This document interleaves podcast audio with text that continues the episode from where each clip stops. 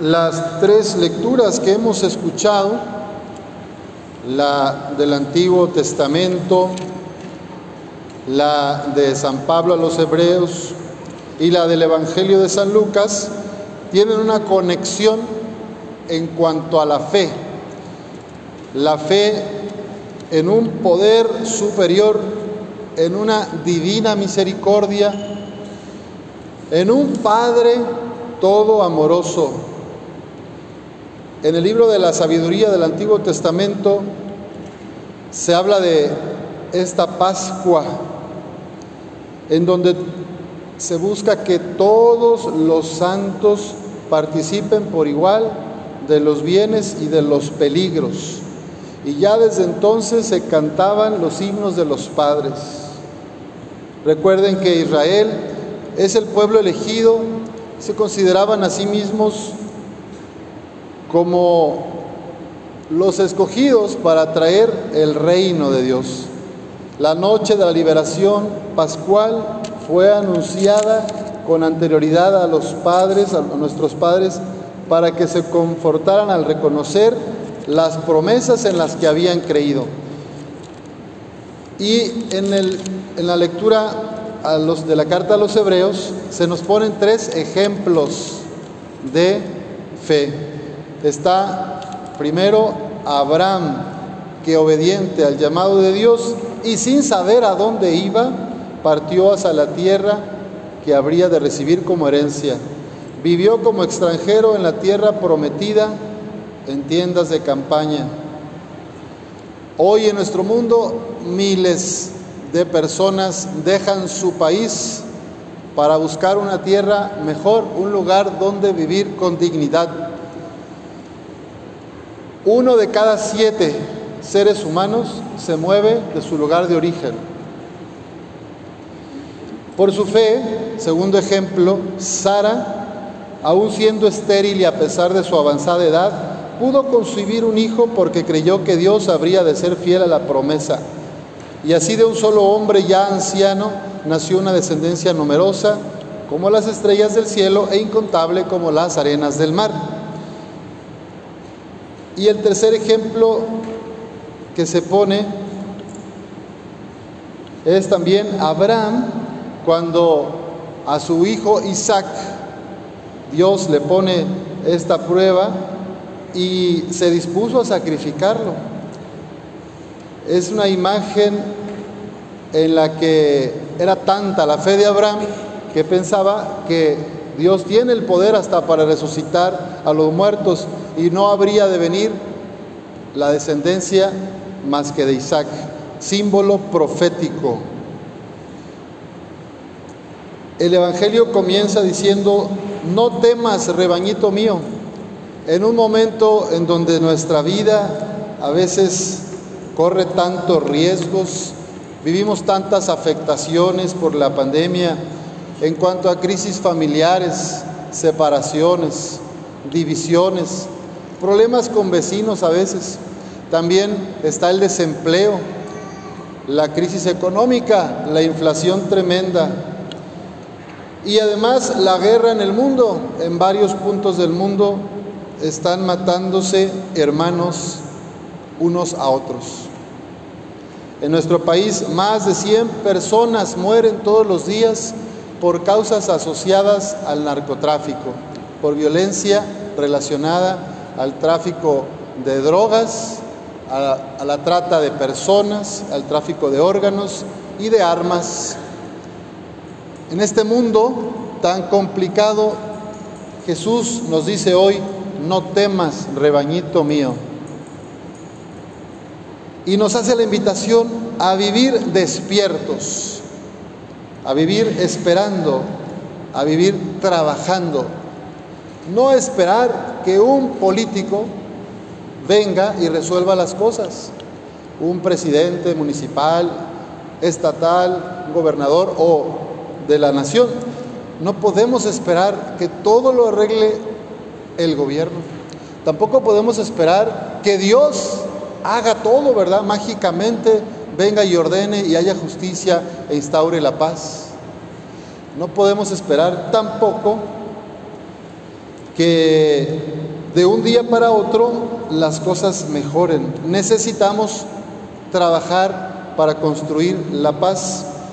Y como nadie es perfecto, no somos perfectos, somos pecadores, somos débiles, pero Dios nos llama a servir así en la iglesia, así como estamos, así como nos sentimos a veces defraudados, a veces poca cosa, a veces débiles. El Señor espera de ti y de mí que pongamos lo que está de nuestra parte para construir el reino. La frase quizá más potente para mí del Evangelio de hoy es esta. Consíganse unas bolsas que no se destruyan y acumulen en el cielo un tesoro que no se acaba, allá donde no llegue el ladrón, porque donde está tu tesoro está tu corazón. Podemos preguntarnos, ¿cuál es mi tesoro? ¿Qué es eso que me mueve desde lo profundo? ¿A qué le estoy dando valor en mi vida? porque eso es lo que me voy a llevar. Si lo material no me voy a llevar nada, casas, coches, ropa de marca, nada de lo material me voy a llevar. ¿A qué le estoy dedicando mi tiempo? ¿A las seguridades materiales? ¿A mi egoísmo, al placer, a la imagen, al reconocimiento, al prestigio? ¿Le estoy dedicando mi tiempo a mi familia, a las relaciones interpersonales, a la oración, a la comunión con Dios. ¿A qué le dedico mi tiempo? El Evangelio de hoy no es para meter miedo, no es para asustar a nadie, al contrario, es para que te animes y que yo me anime a vivir en la gracia de Dios, todopoderoso, todo amoroso, a vivir en el Espíritu de Jesús que no vino a ser servido, sino a servir. Por eso las metáforas, las comparaciones y parábolas que Jesús pone en el Evangelio son muy significativas.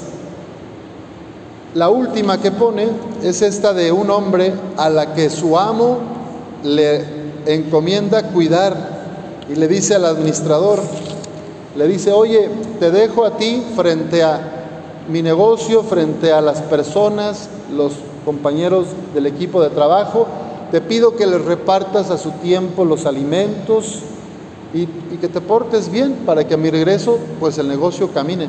Jesús dice, dichoso este siervo si el amo a su llegada lo encuentra cumpliendo con su deber.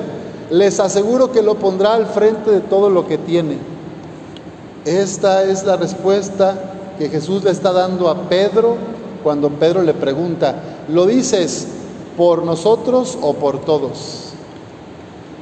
quienes tienen una responsabilidad ante un núcleo de personas, aquí entramos, quienes tienen una familia, unas personas a su cargo, menores de edad, niños, ahijados, nietos, quienes tienen algún rol de jefes en una empresa, en una organización civil, en una institución de iglesia, en algún movimiento laical, en alguna comunidad, todos los que tienen o tenemos alguna responsabilidad, Aquí estamos incluidos en esta respuesta de Jesús a Pedro. Pues si llega el jefe, el amo, y lo encuentra haciendo las cosas bien, cumpliendo con su deber, con fidelidad y prudencia, les aseguro que lo pondrá al frente de todo lo que tiene. Pero si este siervo piensa, mi amo tardará en llegar y empieza a maltratar a los criados y a las criadas, a abusar de ellos, a golpearlos, a comer, a beber, a embriagarse. Y el, día menos pensado volverá su amo y lo castigará severamente y le hará correr la misma suerte que a los hombres desleales. El siervo que conociendo la voluntad de su amo no haya preparado ni hecho lo que se debía, recibirá muchos azotes. Pero el que sin conocerla haya hecho algo digno de castigo, recibirá pocos.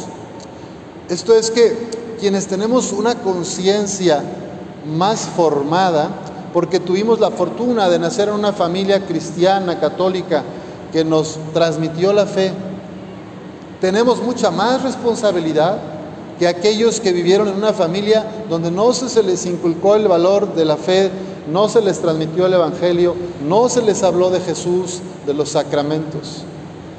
Quienes más tenemos la fortuna de estar cerca de la fe cristiana, pues tenemos una mayor responsabilidad. Al que mucho se le da, se le exigirá mucho, y al que mucho se le confía, se le exigirá mucho más.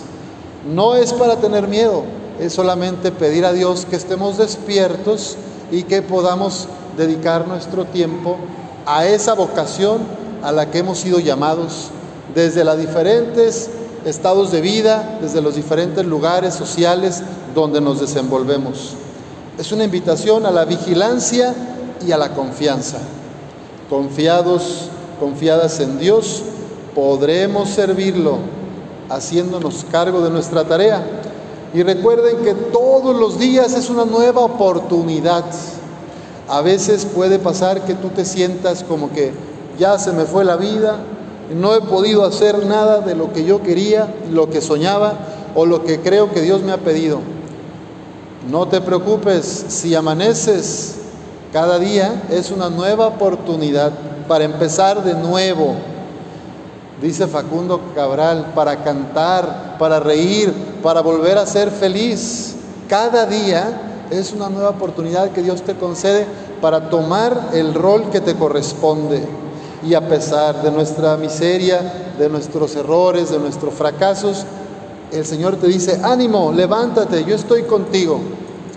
Oye, los que más han aportado a la humanidad ha sido gente fracasada los que más han hecho avances en la ciencia, en la filosofía, en la teología, en la tecnología, es gente que ha fracasado muchas veces, pero han perseverado, han caído y se han vuelto a levantar. Si tú te caes mil veces, levántate mil una y sigue adelante.